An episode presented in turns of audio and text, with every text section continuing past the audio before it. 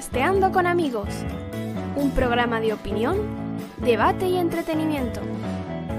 Buena compañía y buena conversación. Con ustedes, José Luis Arranz. Hemos vuelto, saludos, gracias por, por, oírnos. Episodio número 15 de Podcasteando con amigos, hoy es 20 de agosto de 2021 y hablaremos de las reseñas de clientes en Amazon y de cómo algunos vendedores intentan quitar las negativas, de los cambios de la educación primaria con más educación sexual y de género.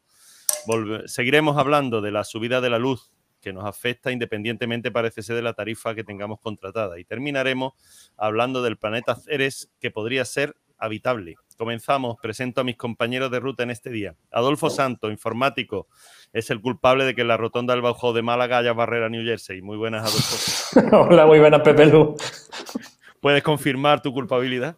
Eh, ya no, porque se ofendió el ayuntamiento. Ah, bueno. Fuiste el primer culpable. Fui el primer culpable. Eh, Ángel Caparrós, informático, se ha comprado un Switch Gigabit de Teppelin para mejorar la conexión a Podcasteando con amigos. Fantástico, Ángel, ¿qué tal? Pues nada, aquí estamos, aprovechando. Muy bien. Antonio Rando, jurista, historiador. Aprovecha podcasteando con amigos para hablar español. ¿Qué tal, Antonio? Bienvenido. Pues muy bien, me alegro que por eso de jurista no me, no me hayas puesto ninguna culpa, como a otros, ¿no? Pero, pero vamos, bien, bien, bien, aquí estamos. Muy bien. Y, nos falta Hitor Arostegui, que prometió estar aquí a las seis, que parece que había una compra en algún comercio, no sé. Bueno, eh, esperamos que durante la hora, la hora aparezca. Eh, primera noticia que hemos comentado, 20 bits eh, de 20 minutos. Polémica de nuevo por las reseñas de Amazon.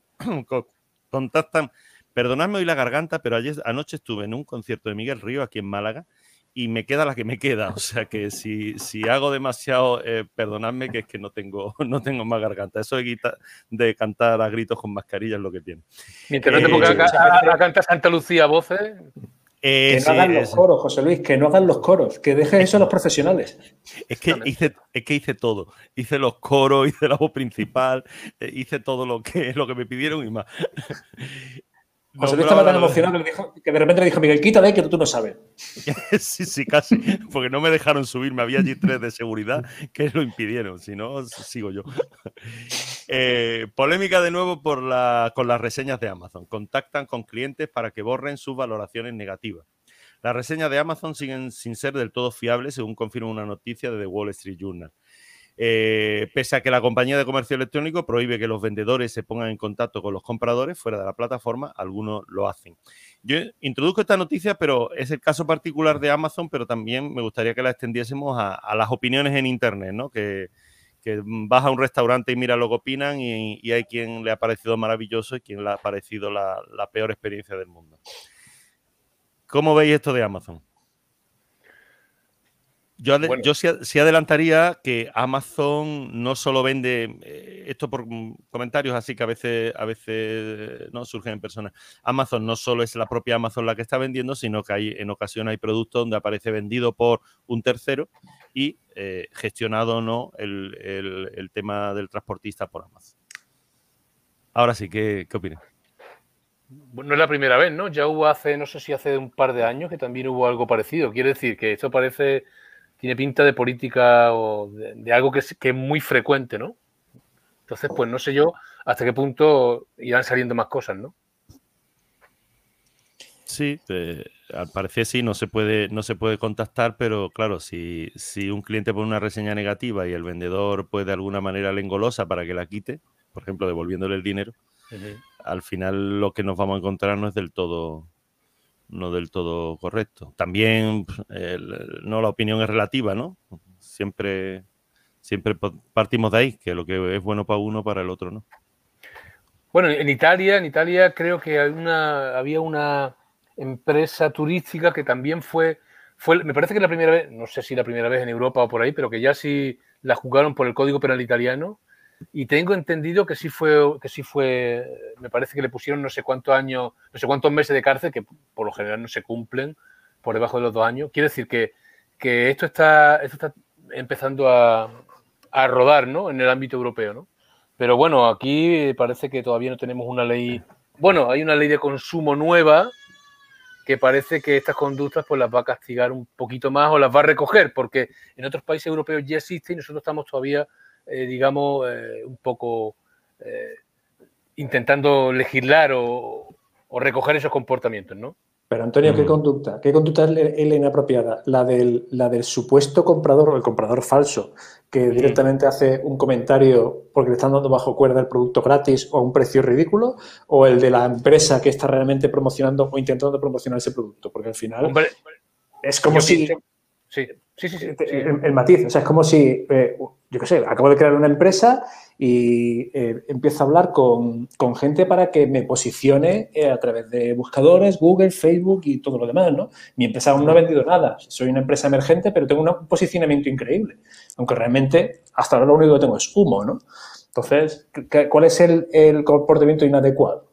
¿O qué, se supone que va, que va a regular esa ley de la que Parece, parece eh, que, esas conductas se equiparan un poco. Eh, bueno, es que, a ver, la legislación de consumo es una mezcla de todas las ramas del derecho, ¿no? Desde derecho civil, que ocupa la parte de los contratos, ¿no? El cumplimiento de contrato, la buena fe contractual, a derecho procesal, a derecho penal, a derecho administrativo, es una mezcla de todo, ¿no? Pero eh, básicamente parece ser que lo quieren equiparar a, a la competencia desleal, ¿no?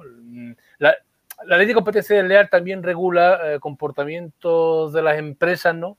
Que son un poco eh, que inciden, que inciden en los consumidores, en el perjuicio, en el perjuicio de los consumidores, ¿no? Y realmente, eh, tanto la ley de competencia desleal como la ley de consumo, yo pienso que, a ver, no es mi especialidad ni, sé mucho esto, pero pienso que se pisan un poco, ¿no? Porque la ley de consumo habla de competencia, va a ser una conducta desleal o una actitud desleal. Es decir, claro, en, lo que es la competencia desleal, estás actuando con beneficio con respecto a otra empresa, porque estás mintiendo, por así decirlo, ¿no? Eh, pero con respecto a los consumidores, pues un perjuicio porque le estás engañando. En fin, eh, es muy complicado y, correrán ríos de tinta sobre esto, pero seguro, seguro, seguro. Es que me estás hablando de influencia hacia el comprador y busca cualquier producto en Google. El primero que te influencia es el propio buscador, que no es transparente. El segundo que te influencia, o sea, y las primeras tres posiciones que tienes en el buscador son, curiosamente, productos que efectivamente los fabrica quien sea, pero te los vende directamente a Amazon. Totalmente, totalmente. es, que vas, dirigido totalmente. o sea, nadie, se le ocurre comprar un producto en la, página 3 de Google. Eh, eh, eso, a, efectos, digamos que a efectos de, por así decirlo, eh, doctrina, ¿no? Se, bueno, ya, ya hay mucho, pero se, se hablará hasta qué punto eso es una conducta desleal o es una conducta dentro del mercado. Eso definitivamente no somos nosotros los que lo tenemos que, dilucidar, ¿no? Serán gente eh, que sepa o juristas de, que se dediquen especialistas en eso, ¿no? Pero bueno, una cosa es ya intentar influir, ¿no? Y otra cosa es mm, engañar, ¿no? Engañar y, digamos, trastocar las, las, opiniones que son en principio libremente vertidas y tú, claro, eso es, la, la, clave es eh, actitud o, conducta desleal, ¿no? Desleal.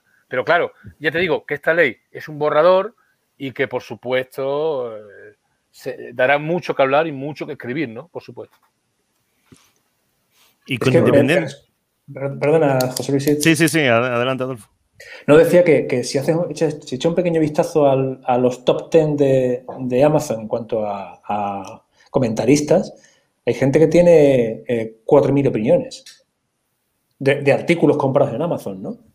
O 3.500. Y cuando lees las reseñas, eh, te dicen que son gente que cuando ahorran un poco le encanta comprar online y que le gusta mucho ayudar a los demás. No dudo de su carácter altruista, pero a, mí no me fastidie. Mm, mm, algún beneficio tiene que tener dedicarle horas y horas y horas a comentar productos en una plataforma.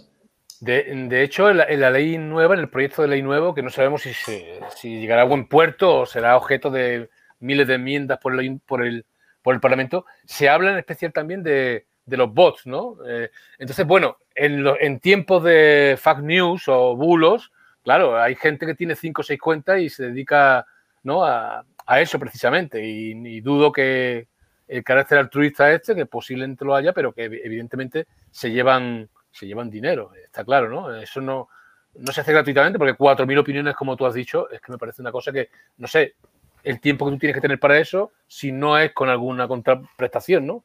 Yo no, yo no sé en Amazon. Hay otras plataformas que sí te dan cupones cuando tú emites, emites eh, opiniones o, a lo mejor incluso manda fotos del producto funcionando y estas cosas, ¿no? Banggood, por ejemplo, que es China, lo hace. AliExpress me parece que también, pero vamos, nunca, nunca he hecho ninguna, ninguna reseña, ¿no? El tema es que yo, pues, hay cosas que sí me, me, guío por las, vamos, por las opiniones del personal, ¿no? Pero la mayor parte de las veces, cuando una vez que es sesgada, yo, la verdad es que suele cantar bastante, ¿no? Sí, suele cantar bastante, sí, sí. Sí, hay pocas opiniones o si, si hay un número grande de opiniones, bueno. Pero que luego, incluso a, pequeña escala, no digo en Amazon, digo en opiniones en general, eh, no tenéis, ahora me voy a decir que no, eh, no tenéis en algún caso algún amigo que tiene comercio de algo que tiene tal, que ha dicho, ay, mira, ponme una reseña, tal, ahí ponme cinco estrellas. Entonces, mm, dice, ah, de ahí empezamos, ¿no? De, empezamos de lo pequeñito, si, si vamos hacia arriba, pues hmm. eh, pasa lo que pasa.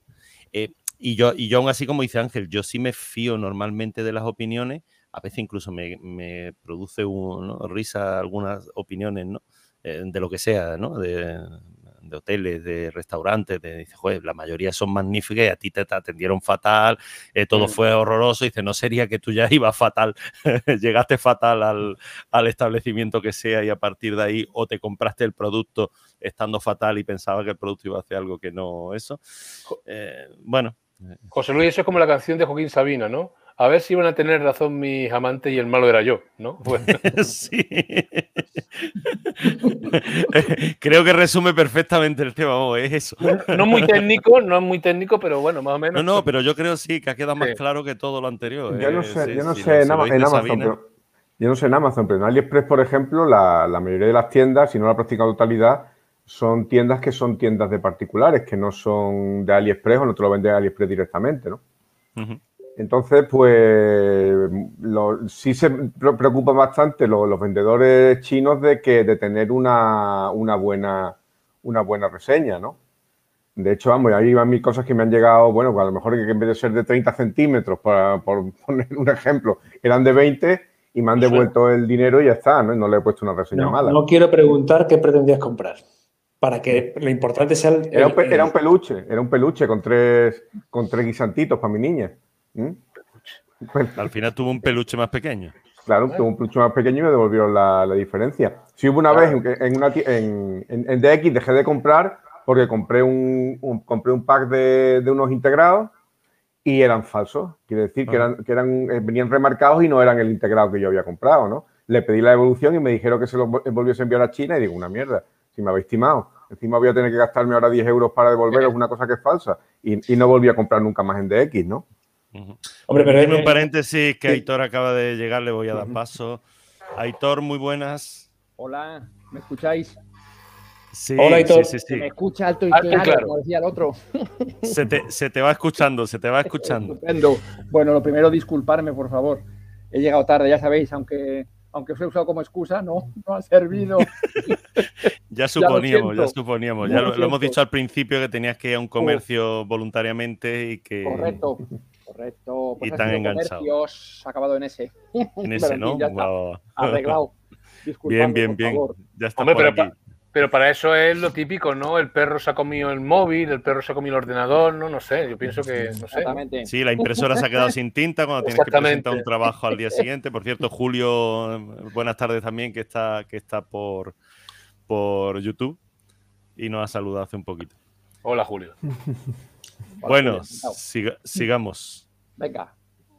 Estamos hablando de lo de las reseñas de Amazon y fuera de Amazon en ah, general. qué maravilla la reseña. Las opiniones de cada uno que pone, si, si, es una opinión real o si es una opinión que alguien la, ha de alguna manera modificado la, o la ha puesto porque un amigo se la ha pedido o la han quitado porque el vendedor ha dicho por favor quítamela que yo te devuelvo el dinero, te pues regalo algo, en eso estamos.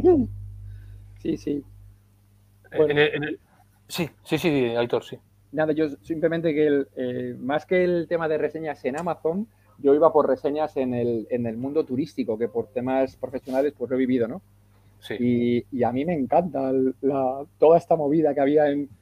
Empezó al principio lo de, no sé si conocéis, TripAdvisor, Minube. Sí, sí, sí. sí vale, bueno, pues ahí era una maravilla el tema. Incluso yo me recuerdo ahora, fíjate que os hablo del año 2010, ya la cadena Meliá se planteaba que parte del porcentaje que iban a cobrar sus directivos y sus directores de hoteles iba a ir en base a las reseñas. Aquello era una locura absoluta. No te acerques, discúlpame, Aitor, no te acerques las manos a tu micro porque mete, mete ruido. Qué raro, yo metiendo ruido. Perdona, sigue, sigue. Sí, sí. Estabas no con lo de no sé si se me ha entendido un poco que el, el- bueno, yo he conocido ese mundo de las reseñas, sobre todo en- el mundo turístico, y, y es, es algo maravilloso, ¿no? Lo ves. Eh, bueno, es que haya habido fake desde el, desde el minuto uno. Así que, en fin, no me extraña que haya cosas en A lo grande, la- ¿no? Yo creo que en ese sector. grande. Sí, ¿no? Uf. Pero vamos, Sí, que no ha sido le digo a dos amigos que me pongan una reseña de que soy muy bueno. Exactamente, pero fíjate, o sea, a, a qué extremo llegamos, ¿no? En su día, te hablo del 2010, la cadena Meliá se planteó seriamente, o incluso no sé si llegó a ejecutarlo, ¿vale? Pero se planteó seriamente que no sé qué porcentaje del sueldo de los directores de hoteles iba a ir en base a el número de reseñas positivas que consiguieran, etcétera, etcétera. O sea, aquello, aquello era un El servicio da igual, ¿no? El servicio entonces es un poco. Exactamente. El servicio Sí. daba igual, o sea, se iba a medir por esto. Digo, manda huevos. Perdón. Sí. Se ha llegado, Perdón, se ha llegado a un punto que si escolar. no pones las cinco estrellas ya es como si fuera un suspenso. Claro. Bueno, y aquí no le pasa entonces que te hacen cualquier servicio de lo que sea y te dicen, mira, te va a llegar una encuesta, por favor, puntúame de 8 para arriba, que si no, no sirve. Digo, pero ¿cómo que de 8 para arriba, tío? No te piden el 10 ya directamente. Exactamente. Eh, Coño, si para mí un 5 es positivo. Para mí. Bueno, yo, yo pienso que es que Amazon es, es masivo, ¿no? Entonces, claro, eh, eh, eh, en, otros ámbitos, pues también se dan eso, ¿no? En, Tra- en TripAdvisor, por ejemplo, eh, vamos, que tú ves, por ejemplo, opiniones y ves como 5 o 6, digo, por favor, es, es lo mismo en 5 o 6 hoteles, es casi las mismas palabras, ¿no? Eh, eh, Sí. Digo, está claro que es el, el del hotel que ha puesto eh, esa misma reseña, ¿no? Vamos a ver, el- la- de las opiniones dicen una cosa, y es que son como los culos. O sea, que todos tenemos uno. Exactamente. ¿no? Eh, para mí, de la reseña de TripAdvisor, de, la- de las más hilarantes, por no decir mm, kafkianas que me he leído, fue una reseña a una playa ¿eh? en la costa granadina, una playa que está en un entorno natural, es, es un paraje natural, de hecho, y está protegido, no se puede bajar en coche, o sea, es una delicia salvaje. Y la reseña de TripAdvisor decía que no le había gustado nada la playa porque estaba llena de piedras. Es que, tío, una playa con piedra. Duele las plantas. Claro, pero si hablamos de un parque natural, o sea, Claro, claro, claro. se dice, oye, que fui a Doña Ana, oye, y ni un chiringuito había, ¿eh? Y se dice, pero ¿de qué estamos hablando? ¿no? Claro. Sí, hay, hay gente que demuestra su ignorancia eh, con ese tipo de comentarios. Porque ¿qué hace un chiringuito, ¿no? En un, eh, Pero a mí también me preocupa cuando los comentarios puedan ser maliciosos hacia el comercio. O sea, hoy en, hoy en día un restaurante, un cualquier eh, eh, establecimiento de hostelería, eh, tres opiniones malas de la competencia simplemente por fastidiar. Y dice, ¿quién filtra eso? ¿Quién comprueba que Ya, esas pero- opiniones son Pero no? los divertidos, las divertidos de esas opiniones en plan hater es cuando el, el- el dueño del restaurante, normalmente es restauración, ¿vale? Cuando el dueño del restaurante se pone irónico. O sea, leí hace no mucho una donde se quejaban de la lentitud del servicio. Y el, el dueño del restaurante le contesta diciendo que lamentaba mucho su mala experiencia, pero que llevaban meses cerrados. Qué bueno. A ver si sigue esperando el tío todavía allí, ¿no? Contra- a- a- haberlo probado, ¿no? O sea, haber por lo menos comprobado que estábamos abiertos. Claro.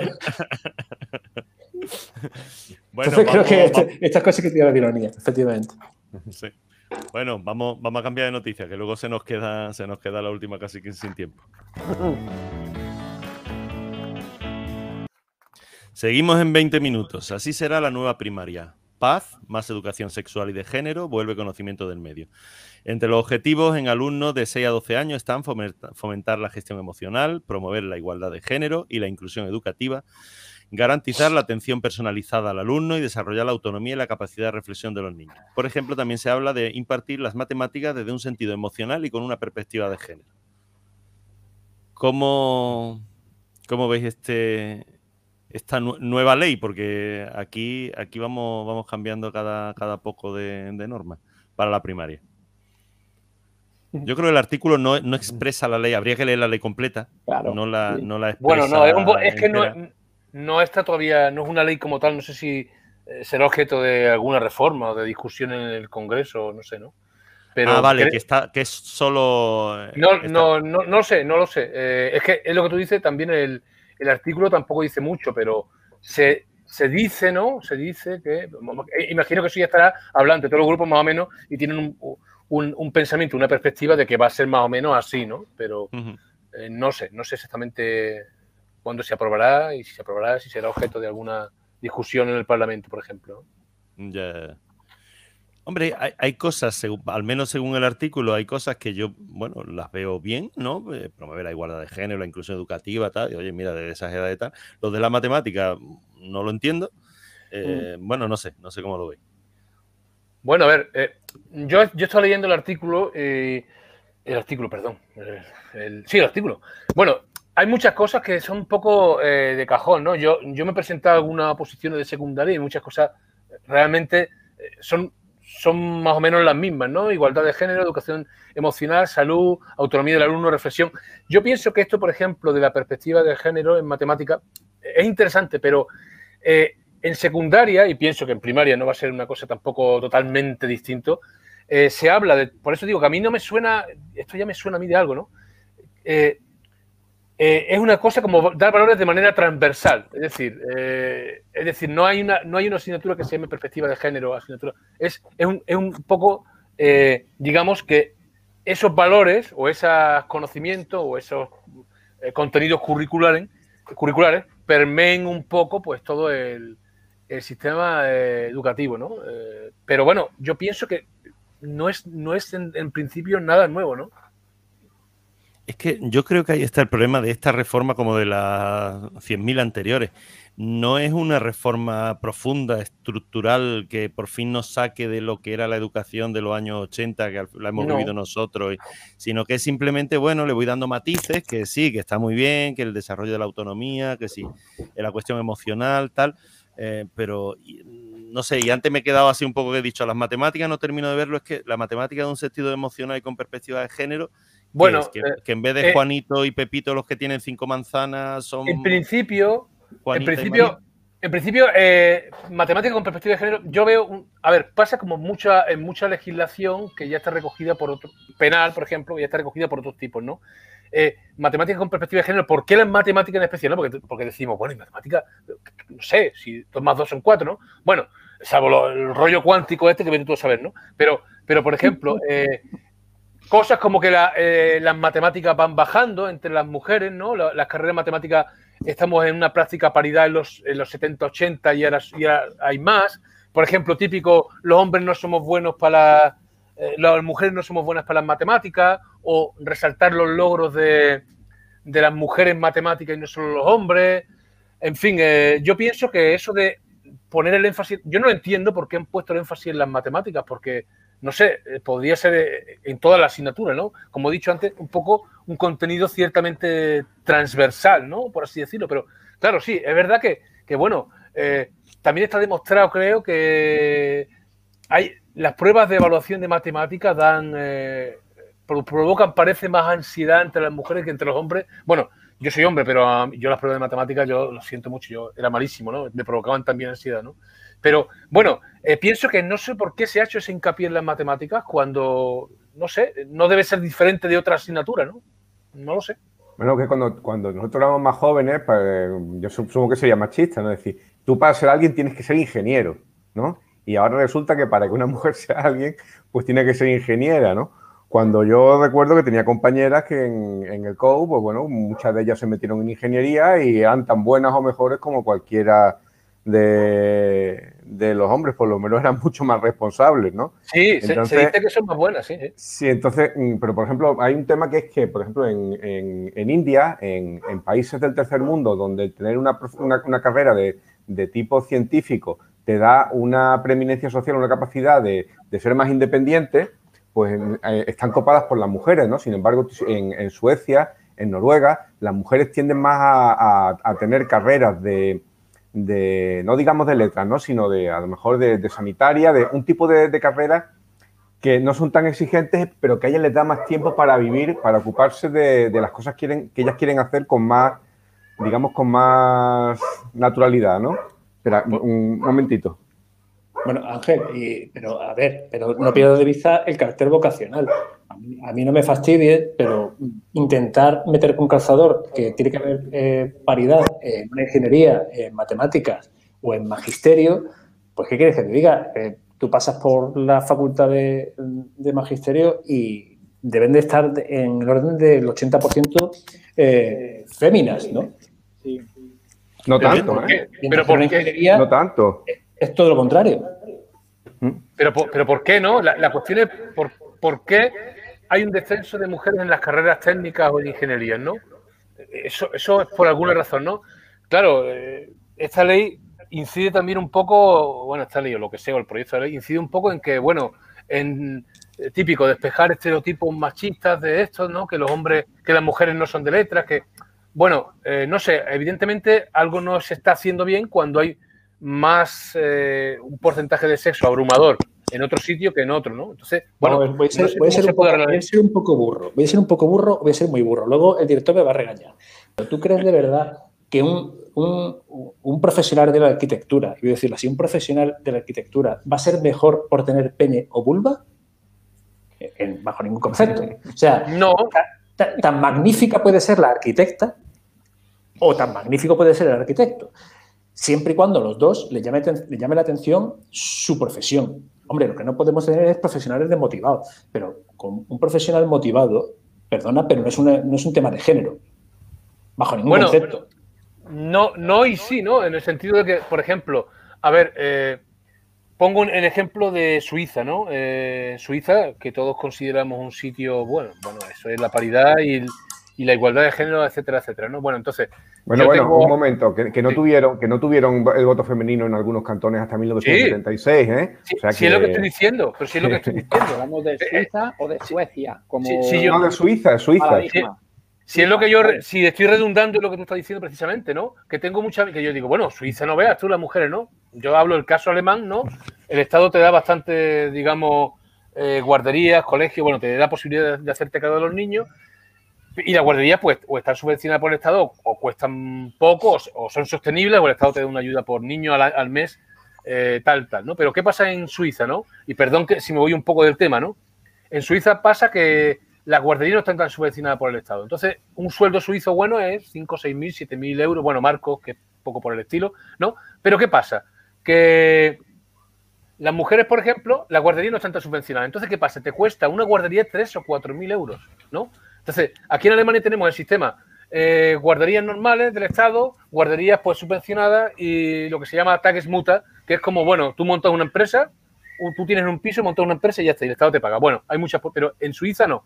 Entonces, ¿qué pasa? Que al final te trae más cuenta ponerte a cuidar a tu hijo, eh, porque por 3.000 euros, mm, pues no te compensa trabajar 3.000 jornada doble y perder la mitad del sueldo en pagar la guardería, ¿no? Entonces, ¿qué, es lo que pasa? Que al final son las mujeres las que están cuidando los niños. Bueno, pues, ¿por qué pasa eso, no? Eh, Es lo que yo digo, ¿por qué pasa eso? Antonio, Bueno, Antonio, por favor, ¿qué tiene es- esa, es que me está mezclando churras con merinas, o por lo menos así lo veo yo. Eh, Eso es un tema de conciliación laboral. exactamente. Vale, la conciliación laboral me va a llegar después del- de los estudios. O sea, y aquí me están tratando un poco de promocionar el- el- las matemáticas desde un punto de vista emocional para llamar un poco al público femenino, parece ser. Y eso no- a mí no me cuadra bajo ningún concepto. A ver, yo no digo, yo no digo que eso sea perfecto, pero lo que tú dices que, la conciliación laboral es después, no sé hasta qué punto, porque a lo mejor tú eliges una carrera en función de que puedas conciliar o no. Eh, Es lo que quiero decir, ¿no? Eh, por supuesto, la ley, yo tampoco entiendo por qué las matemáticas precisamente eh, ese- ese- esa perspectiva de género, cuando yo pienso que como yo he estudiado hace eh, 11, 12, 13 años, ¿no? Eh, es, es una cosa que permea toda, la- toda la asignatura, no solo las matemáticas. Yo pienso que las matemáticas. No, entiendo la hablas- Sí, Tú hablabas dime. de la transversalidad, ¿no? Sí, No, Claro, pero yo, no. yo, yo puedo entender, eh, está habiendo campus eh, eh, en, en distintos departamentos, por ejemplo, de la Universidad de Málaga, campus de informática, de telecomunicaciones, orientados a chicas, o- orientados a chicas de, de tercero, cuarto de eso, eh, fomentando la- las carreras técnicas y tal. Pero estoy de acuerdo, creo que lo has dicho tú, Adolfo. eh, cada uno tendrá que elegir lo que, lo que Sí, quiera elegir, es decir, lo que, Claro. lo que le apetezca, no que tenga que ser, somos un país muy avanzado porque el número de ingenieras que salen es un tanto por ciento. Eh, Pero- no, que cada uno pero, elija lo pero que ¿y, quiera. si, y, si esa, ¿y si esa elección está viciada o el vicio del consentimiento? A ver, no, no estoy, estoy eh, siendo un poco mm, bruto o abogado del diablo, ¿no? Por ejemplo, el, el- creo que el Instituto Europeo de Igualdad, de, no sé cómo se llama, ¿no? Pero algo de Instituto Europeo de Igualdad de- es una agencia de la Unión Europea, ¿no? Dice que, que eh, hay mucha, se está perdiendo una gran cantidad de recursos humanos en mujeres, en mujeres que no optan por las carreras técnicas o por la ingeniería, ¿no? Pero Eh, bueno, no están porque no quieren. Pero, Bueno, no, pero- o porque no quieren o, porque sí. o porque, o porque no pueden, pero bueno, sea como sea, en Europa porque en Europa porque no quieren, porque una mujer Venga. puede elegir la carrera que ella quiera. Claro, es que Bueno, no estamos en Tiene nota, Afganistán, puede elegir la que quiera. Pero lo que ellas, ellas hacen su planificación de, de- de lo que quieren hacer en su vida y, y seleccionan la carrera que quieren hacer en función de, su, de sus capacidades y de sus perspectivas de fundar o no una familia. Que hoy en día y- lo pueden, lo pueden, la mujer puede elegir si, si quiere dedicarse, dedicar su vida a tener una carrera profesional o sabe que va a tener la limitación de tener que llevar una familia adelante, que el hombre no lo tiene. A ver, Mm, que- mm, pues, te repito, eso, no- eso hay que arreglarlo. Claro que hay que arreglarlo, pero que ahora mismo es así. ¿Mm? a ver, alguien que ponga- Pero, es- perdona, pero esa limitación orden, habrá que. Que Adolfo, venga, tírale tú. Director, director. Es que estaba, Señor, direc- señor director. estaba, estaba la salsa emocionante, estaban ahí esas voces mezcladas. Digo, mira, Sí, sí. Estamos volviendo No, pero- al bar, al bar. pero, Por por cierto, favor, ¿cuándo va a salir un bar? Vamos a ver. Es que no, no podemos tratar a las mujeres como si fueran, como si fueran débiles mentales. Las mujeres saben lo que quieren, ¿no? Lo que hay, Sí, lo que, hay que dejar es dejarle el marco para que ellas, ellas puedan hacer lo que quieran. Pero no, ahora vosotras vais a ser todas ingenieras y vais a ser todas matemáticas, ¿no? Porque es que si sois maestras o sois médicos, es que entonces que no, no estoy realizada. Venga, por favor, que, que Bueno, no estamos sé. en el siglo XXI, no en el, No no en el. XIX. No se trata de eso tampoco. A ver. eh, Pues el- eso eh, parece. Eso la- parece. la- bueno, ya claro, evidentemente lo que hacen las legislaciones pues siempre ti- tienen fallos y no, na- eh, no llueve a gusto de todo. O, bueno, nadie está contento con, bueno, en fin, nadie, eh, no llueve a gusto de todo, ¿no? Entonces, bueno, ¿qué pasa? La agencia europea esta de la igualdad de género dice, a ver, muchas veces es mercantilismo puro, es verdad, ¿no? La Unión Europea eh, muchas veces lo que le interesa es eh, lo siguiente, a ver, la mayoría de las mujeres no hacen ingeniería, por lo mejor estamos perdiendo una, una cantidad de mano de obra, de recursos humanos que no se puede permitir, ¿no? Porque... eh, ¿Cómo que no? Pues eso- claro que se Bueno, puede. pero- Si o no sea, la hay- es que- si a ver, Es que la mujer que no hace ingeniería y hace medicina posiblemente sea una médico estupenda o una cirujana Claro. eh, cardiovascular por cojonuda. supuesto, por Pero no va a supuesto. ser. Pero- ¿Sí o no? No, A ver, yo- no, yo te iba a seré decir, muy lo- inocente, lo, pero ha dicho esta antes, a- persona- lo, ha, lo ha dicho antes Adolfo, si la cuestión es que cada uno elija profesionalmente lo que quiera sin, sin tener en cuenta el pene o la vulva, ¿no? Algo así Sí, has claro. dicho. Sí, sí, exactamente, pero bueno, es que muchas Sí, veces claro. eh, eh, hay, hay una predisposición previa por, por las circunstancias. O sea, Yo en mi grupo de allegados o de amigos no eh, tengo la suerte de que eh, son todos, pues digamos, que están concienciados con el asunto y que, bueno, pero hay mucha gente que no es así, hay muchas familias que no son así. Hay muchos muchos hombres que dicen, eh, bueno, pues, pues si tú estás conmigo, pues te casas. Y la mujer a lo mejor que también tiene esa conciencia antigua, porque claro, en esto del machismo también las mujeres, la mentalidad de las mujeres también influye, ¿no? Pues entonces dejo esto porque, bueno, no, no, no- elijo carrera o familia. Bueno, ¿por qué tienes que elegir carrera Pero o eso familia? ya en España no tanto. Eso a lo mejor en, No en lo- tanto, claro, claro. Nuestra- claro, no tanto. nuestras madres a lo mejor sí, porque bueno, mi madre Claro. ha, traba- ha ¿Y trabajado en, toda la en. Alemania, Antonio? Mm, En Alemania, eh, yo conozco casos, por ejemplo, de. eh, eh, muchas veces son las condiciones, porque yo conozco ingenieras, ¿no? Que, bueno, en un momento dado dijeron el asunto de la conciliación. En un momento dado dijeron, bueno, que mira, que es que tengo un hijo y, y era ingeniera de caminos, creo, ¿no? Bueno, quiero Sí. dedicarme a medio, media jornada, no, o una jornada o nada, ¿no? Bueno, entonces tuvo que hacer reciclarse y hacer otra cosa. Bueno, quiero decir, si tú sabes esos condicionantes que hay, pues dice, bueno, ¿para qué voy a ser ingeniero de caminos, por ejemplo, si no voy a poder con- eh, conciliarlo con, eh, con la vida familiar? Claro, la respuesta es- no con Con su 18 marido. años. Tú, Ahí está, exactamente. lo- Te iba, ¿Por te qué iba no a su hija a decir, su marido? Te iba a decir eso, te, te iba a decir eso, que ya- y ahora tú me dirás que el marido que participe un poco. Bueno, vale, ya, exactamente, pero es lo, es lo que se ha dicho también aquí. El marido, o aquí también hay, aquí también hay, hay machismo, hay menos, pero también hay machismo. Antonio, Y- por Dios bendito, es que no te lo puedo comprar. O sea, vamos a ver. Una chica de 17 años o de 18 que acaba de terminar el bachillerato sabe perfectamente lo que va a estudiar, con quién se va a casar y a qué va a dedicar el resto de su vida. No, Entonces, ¿qué me estás contando? Si va- le va a influir ser o no ser de- camino porque va a tener más o menos vida social o va a tener que ocuparse de la familia. Creo que Aitor quería intervenir.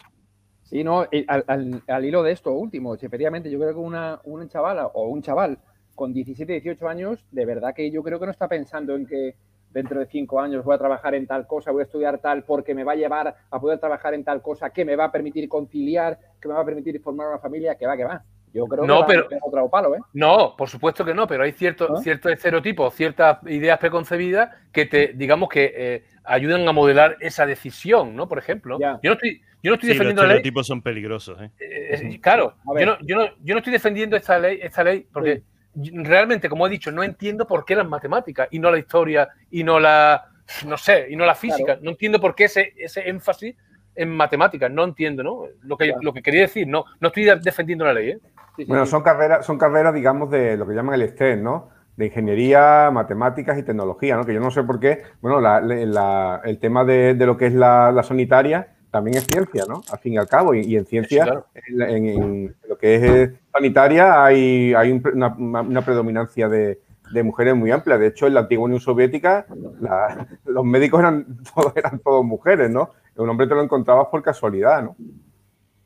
Es que han eh, también. a lo El, dirigismo, es decir, es, de- es decir, el dirigismo, ¿por qué? Porque hay una carencia en esto, bueno, ¿y por qué, y por qué no hay, no hay mujeres que sean encofradoras, ¿no?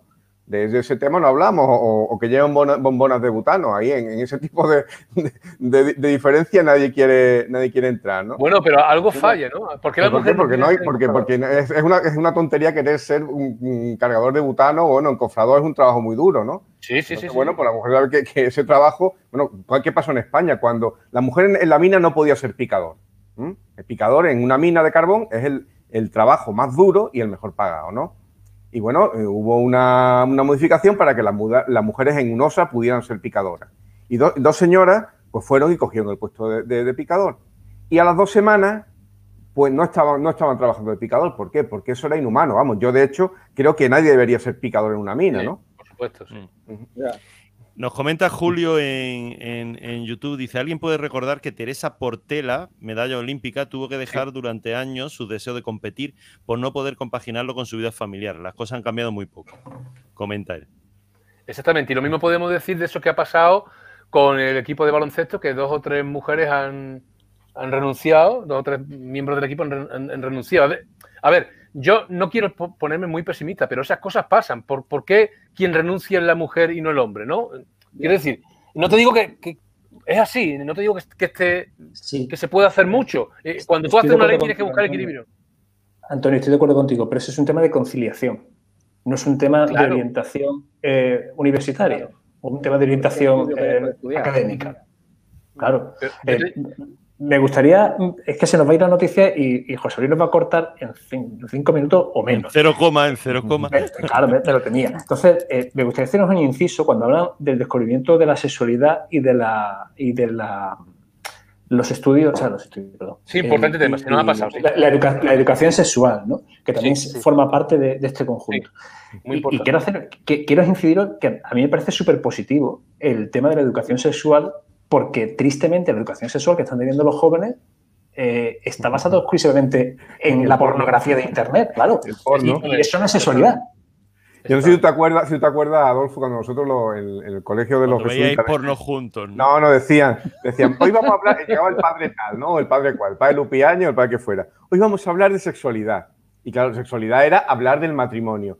El hombre y la mujer eh, tienen la unión perfecta dentro del matrimonio y eso era educación sexual. Decirte lo bueno que era el matrimonio en Jesús, ¿no? Y esa era la, la educación sexual que se nos quería dar, ¿no? Y claro, pues los niños, pues, ¿qué hacían? Pues leer el Penthouse y, eh, y el Playboy. Pero Ángel, Antonio, no, porque decir, María o sea, Virgen, la- el, problema, el problema no es que los jesuitas te enseñaran educación sexual. El problema es que ahora la, eh, el acceso que tiene la juventud a la, a, a lo- a la mal llevada sexualidad es simplemente pornografía. Y pornografía. Bueno, a- también la había antes. ¿no? Sí, coño, pero, pero, era, pero no era tan accesible. Al fin y al cabo se Bueno, sí, había revistas y se pasaban, era lo que había. Al fin y al cabo se trata un poco de, lo siguiente. Otro, otro, otro aspecto que recoge la ley y que también ha recogido otra ley y como yo he dicho me suena de hace 10 o 11 años, ¿no?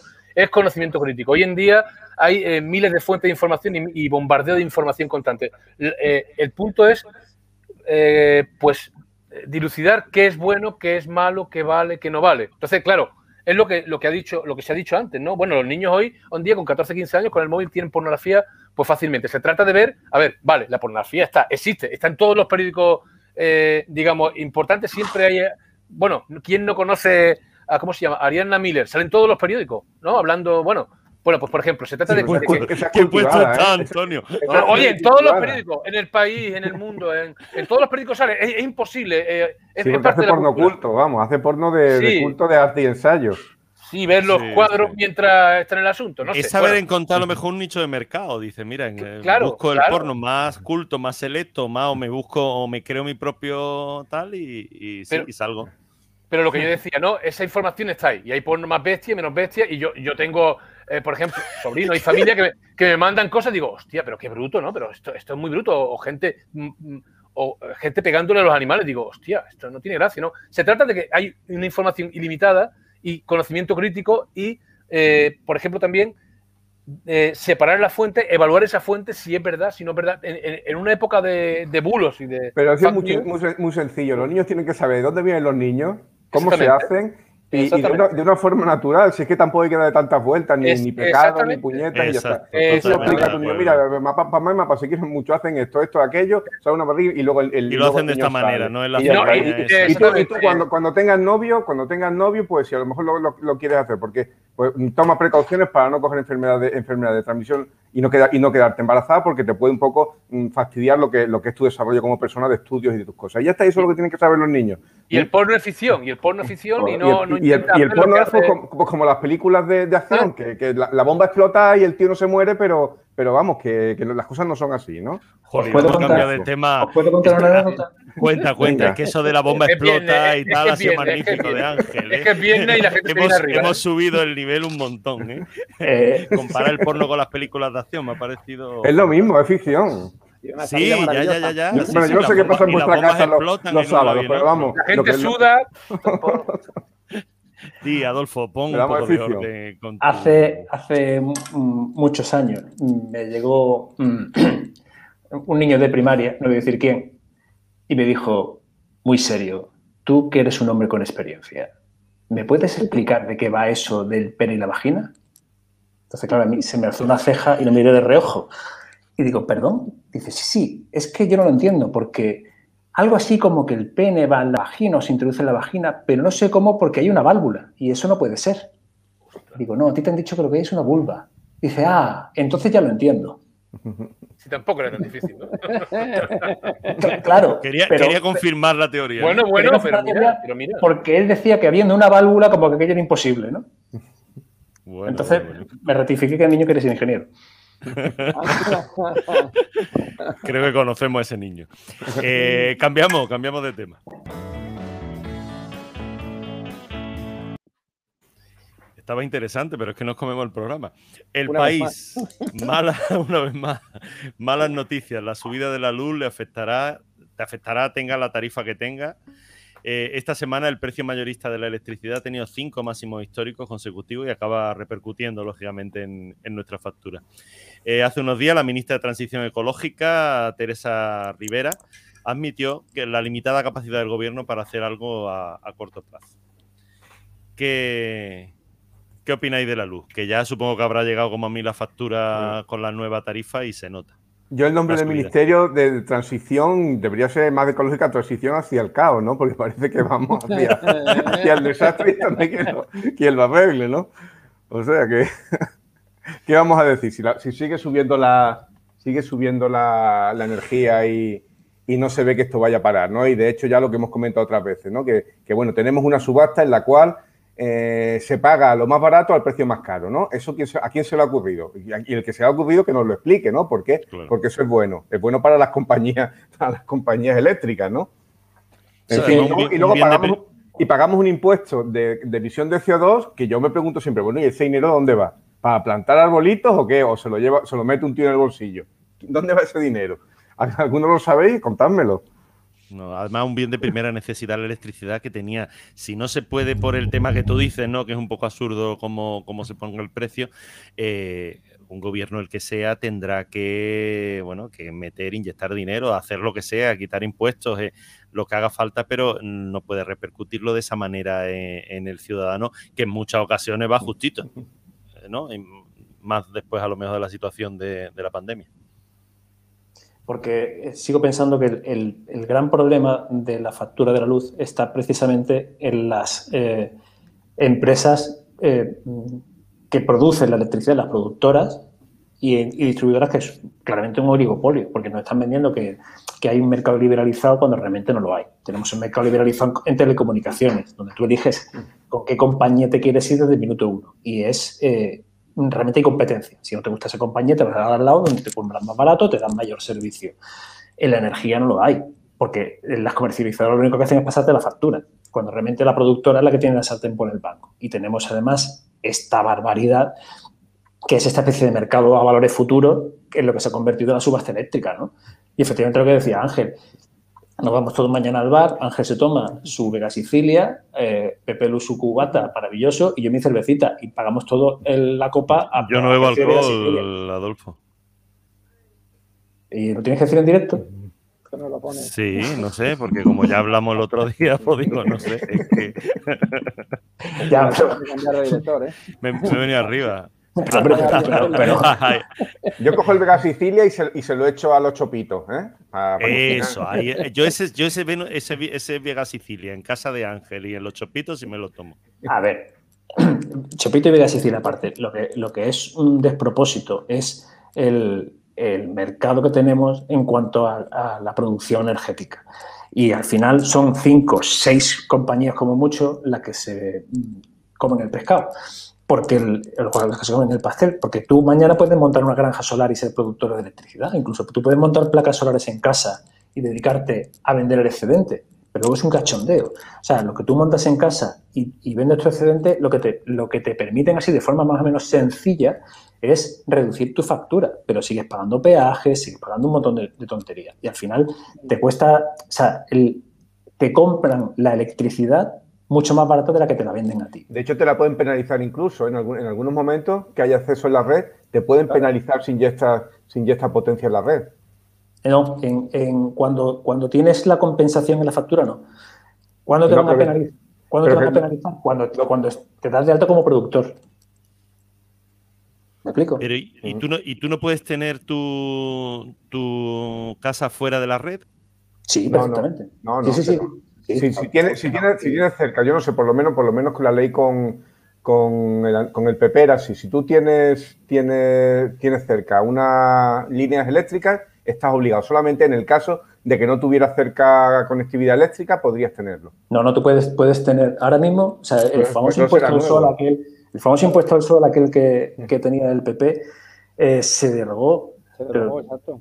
En 2000, ya me falla la memoria, ¿eh? no sé si fue en 2017 o 2018. Me falla un poco la memoria. El caso es que tú puedes mm, autogestionarte con autoconsumo y poner autoconsumo total con tu sistema de baterías y tal y salirte totalmente de la red. Eso puedes hacerlo. ¿Qué ocurre?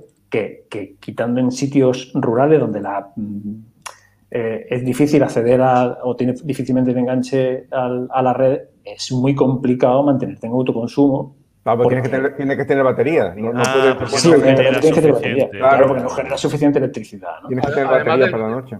Además del tiempo que requiere para amortizar eso, que parece muy fácil, ah, pues ya se le pongo cuatro paneles y ya está. No, es que requiere un, tiempo que puede ser como, yo estaba leyendo, como 8 o 10 años. Quiere decir que es una inversión a largo plazo, no es tampoco una cosa que pongo los paneles y ya está, ¿no? No, pero que tampoco es una inversión a largo plazo. O sea, si, eh, si yo mm, al final, durante las horas de sol, no consumo energía y lo único que puedo hacer es venderla, no estoy amortizando absolutamente nada. Claro. O sea, ¿a quién, a quién le, beneficia realmente eh, grandes paneles solares y tal? Pues a empresas claro. Eh, eh, trabajando en horario, en horario máximo de sol, a grandes multinacionales y poco más. Al pequeño, al, pequeño consumidor, sí, has puesto tres panelitos, eres muy eficiente, eh, la compañía está obligada a comprarte tu excedente a 5 céntimos del, kilovatio hora, que es una ridiculez, ¿vale? Cuando yo te estoy cobrando 9 o a 10. ¿vale? Esa, parte que no produce. Y que luego por la noche, cuando tú no estás produciendo, vas a tener que comprar la electricidad. Entonces, sí, te va a bajar la factura de la luz, una cosa importante, pero la inversión inicial que tienes que hacer es brutal. Además, además el, tema es que ahora mismo, bueno, pues eh, se potencia, por ejemplo, los coches eléctricos y todo esto. En el, momento en que, en que eso sea, no sea la excepción, sino que sea lo común, el impuesto de hidrocarburos, que es una forma de sacar dinero del Estado, si, pierde esa fuente de ingresos, pues lógicamente la trasladará a, la, siguiente, a la electricidad de los coches, ¿no? Ah, el impuesto de, consumo eléctrico de vehículos de automoción y, te lo cobrarán por otro sitio. Ellos nunca van a, perder esa fuente de ingresos, ¿no? Sí, Pero a- correcto. a- aparte, aparte de Dale, impuestos, Aitor. Ah, bueno, Adolfo, venga. perdón, Adolfo y luego eh, eh, aparte de impuestos, ¿tú crees que realmente le- tenemos infraestructura eléctrica para que de repente mañana, te digo yo, en cuatro comunidades de, de vecinos decidan todos tener un coche eléctrico? Me creo que ni de No, lejos. Lo podría hacer gente que tiene Claro. que con vivienda individual y que tenga espacio suficiente para, para paneles, pero en una comunidad, en edificios, en, en entornos urbanos, imposible. ¿eh?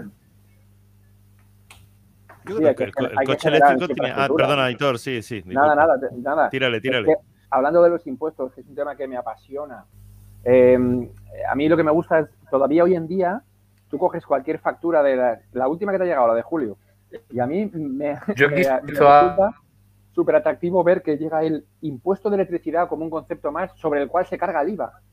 ¿Sabes? Sí, es doble tributación. sí. Eso me encanta. Creo que estaba prohibida, ¿no? O sea, Impuesto sobre impuestos, sí, sí. Sí, y ahí seguimos, ¿eh? Y, y se sigue manteniendo así per sécula. y, en fin, hablando de impuestos y tal, ¿no? Eh, yo qué sé, tío, a mí me parece todo... mm, Yo en esto es que estoy muy descreído, me parece una engañiza total. Y como decía uno, eh, dije, "Ah, mira, cuando, cuando salen las noticias que sale hablando el presidente del gobierno con el líder de la oposición, lo que están hablando es a qué compañía vas a ir tú cuando acabemos. Con lo cual, tío, me parece una engañifa. O sea, es un robo tras otro. Y ahí seguimos. Es verdad que tenemos, te- tenemos ciertos temas, supongo que como en España y en otros países, eh, Sí, lo de la que- eléctrica que es son muy- recurrentes. es muy que no- lo de la- que dice, no, que la va, eléctrica, sí. llegará otro gobierno que dice, no, no, si ya han pasado todos los que más o menos conocemos y ninguno ha hecho nada. Hombre, ma- mira, más ruido que hizo esta gente en su momento cuando estaba en la oposición sobre la cómo es posible que ha subido un no sé qué por ciento la luz y el gobierno no hace nada. Pues ahora es que ha, ha multiplicado por 5 o por 6 esa subida. Y, y ellos están en el poder, se supone que con capacidad para hacer algo. Y no, en fin. O sea, que venga quien venga, esto va a seguir igual. Vale, tampoco tenía yo mucha confianza, ¿no? Que esto siguiera Es que al final dependemos. de- ya, pero es que al final, si lo pensáis, dependemos mucho del, del- del enfoque productivo. O sea, la. No lo sé, eh, el mercado, el- la luz de... A ver, Antonio, Antonio está robot, robótico. Sí, Antonio, de hecho creo que no, igual no nos está oyendo. No Sigue tú, ¿Hablando Adolfo, solo? que Antonio está. Sí, está, está hablando solo. Se ha puesto contra la pared y, y se ha puesto a hablar. ¡Qué maravilla! Esto es No, vicio ya, ¿eh? Yo creo que lo estamos invitando demasiado al podcasteando y entonces ya está que, que se sale. O se ha tomado dos cafés. Estoy oyendo, estoy, oyendo, estoy oyendo. estoy oyendo. No, es que Antonio, está Antonio, lo que está esperando Antonio realmente es que el señor director le haga llegar un paquetito de Amazon a su casa con un pequeño estudio de, de grabación como el que tenemos calidad, nosotros ¿no? aquí, claro, para Bueno, decirle, venga Antonio, vótame positivamente, vótame positivamente, consígueme suscriptores y aquí, oye, que este- esto es un regalo, ¿eh? De podcasteando por aquí. Claro, Por se ha puesto, se ha puesto a, mover el portátil para perder señal justo para eso, para que yo le mande el kit que, le, que he mandado a- al. Hombre, menos mal que alguien lo pilla, menos mal, menos mal. Yo no sabía ha vuelto, ha Ya está a vuelto, punto- ¿eh? Ha sido solo eso. No ¿Ve? quiere hablar de ¿Ve? Ceres, que Yo el- solo, el- yo solo quiero que me, que me No quieran. quiere hablar Yo solo de quiero que me quieran. Y mira que la noticia la puso él. La puso él, la puso él. eh. Sí, sí, sí. Es que la- quiere irse a vivir a Ceres, que allí no vea lo que tienen que pagar de electricidad para calentar aquello. Oh, no veas tú, no veas tú. Venga, pues vamos a Y frío, cambiar en y, no y lo- los siete minutos que quedan hablamos de, de Ceres.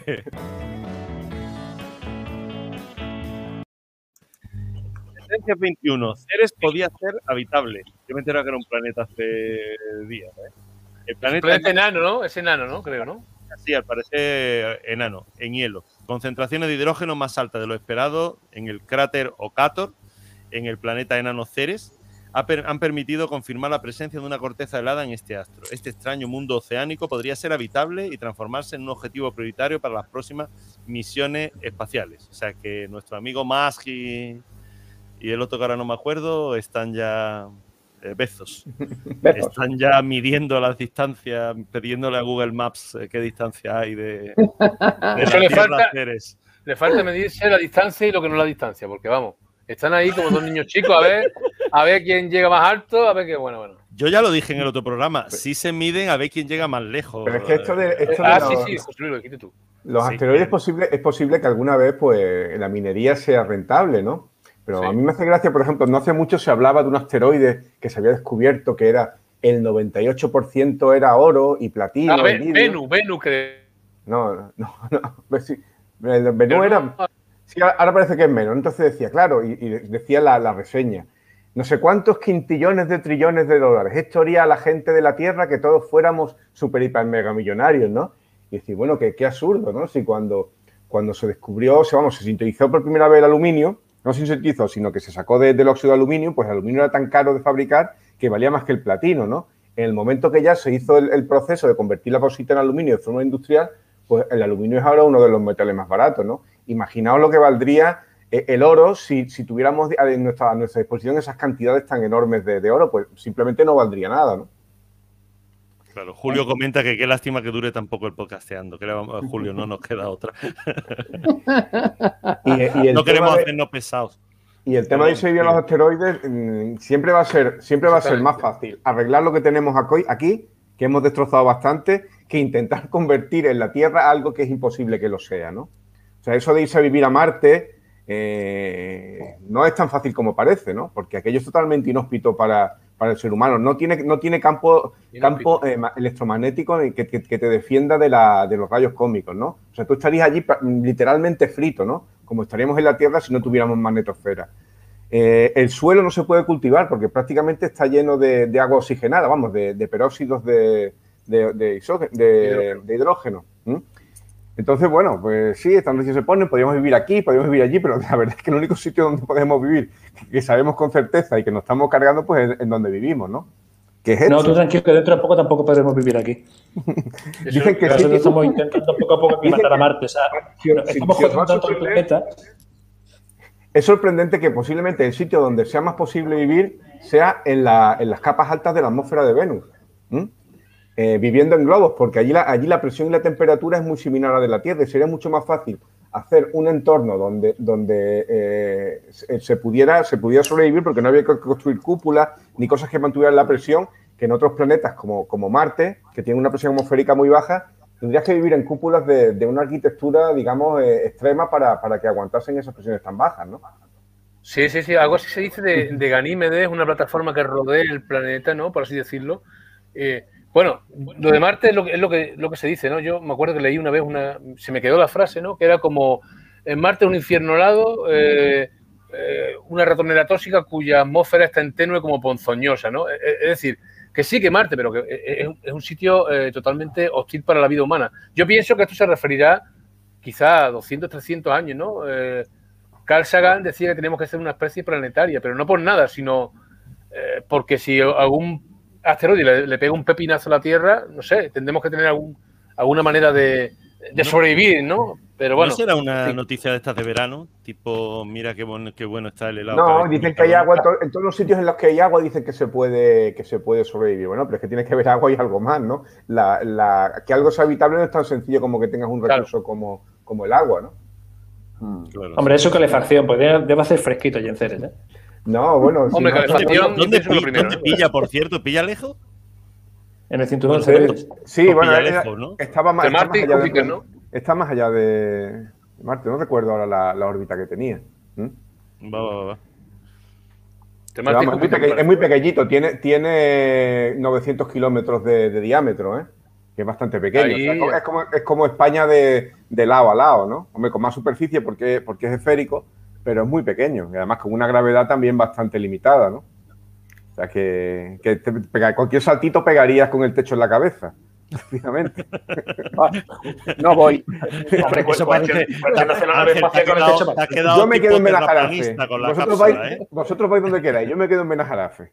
Hombre, Oye, lo que hagas. Tildar a Ángel de terraplanista. Tildar a Ángel de terraplanista tiene tela, ¿eh? Ya, sí, sí, sí. Es una provocación eh, oh, en todas las. Bueno, Oumuamua, Oumuamua era plano. O sea, el, el famoso asteroide, ah. ese que llegó, asteroide, Oumuamua era plano. Oye, pero, pero había un, un, un, tío muy famoso, un, un astrónomo súper famoso, que decía que eso era un objeto alienígena de una civilización. Sí, hablamos de ello. ¿qué tal? Programa, el Andy Loeb, era. Sí, y creo que lo sigue defendiendo, ¿no? Incluso eh, no es sí, sí, sí, sí, Yo pienso que ya es que eh, vende con eso y. Pero el tío es la es bueno, que no es, no es cualquiera, no quiere decir, ¿no? Sí, bueno, pues ya, ya, lo hablábamos, ¿no? Que también este James Crick, el descubridor de la, de la cadena de, de ADN, por cierto, que, que, que, le, que, le, robó el, le robó el descubrimiento a, a Rosalind Frank, pues este decía que, le- que había un mensaje escrito en la cadena de Nick que le habían hecho alienígenas, ¿no? Ah, sí, sí, Bueno, sí, sí. vale, muy bien. Te- tienes un premio Nobel, pero te- eso no te exime de decir gilipolleces. Exactamente.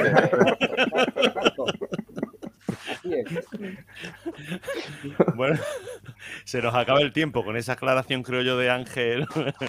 sobre Ha lo- sido, ha sido un epílogo memorable. Perfecto, memorable. sí, se está acostumbrando Ángel a hacer buenos epílogos que me dan el, broche perfecto para despediros. Le dejamos el cierre, le dejamos el Yo cierre. no tengo premio Nobel, pero también digo gilipolleces por un tubo, ¿eh? Sí, pero solo, solo muy de vez en cuando. ¿eh? Sí, Hombre, sí, el pueblo también tiene derecho, hombre. Bueno, acabamos. Eh, Adolfo, gracias como siempre. Gracias a vosotros. Ángel, muchas gracias. Venga, Pepelo, hasta luego. Y más, y más con tu epílogo. Eh, Antonio, gracias por estar aquí otra, vez aquí. Mu- muchas gracias. Menos mal que no me habéis dejado para el último. Eh, ah, no, sí, voy cambiando, voy intentando que no Ah, sea vale, el vale. último. Vale, Hemos vale. dejado a Aitor para el último. Aitor, Ah, muchísimas vale. gracias. Digo a vosotros, un placer, una vez más. Oye, ¿para Gracias, cuándo lo siguiente en los bares, José Luis? Ve, ve- ve Eh, esto- eh, estamos en ello, sí. Sí, Vale, sí, sí. vale. No, tú no te preocupes Yo que algo, ¿eh? haremos para. Sí. sobre, está- pensando en ti, los demás no es que tengamos un especial interés, pero es pensando en ti. Muy bien, muy bien. Sí, ya te escuchaba a ti antes, que lo que ibas a hacer con el Vega Sicilia. Exactamente, te sí, sí, los chopitos de Ángel. Bebértelo por lo menos, bebértelo por lo menos.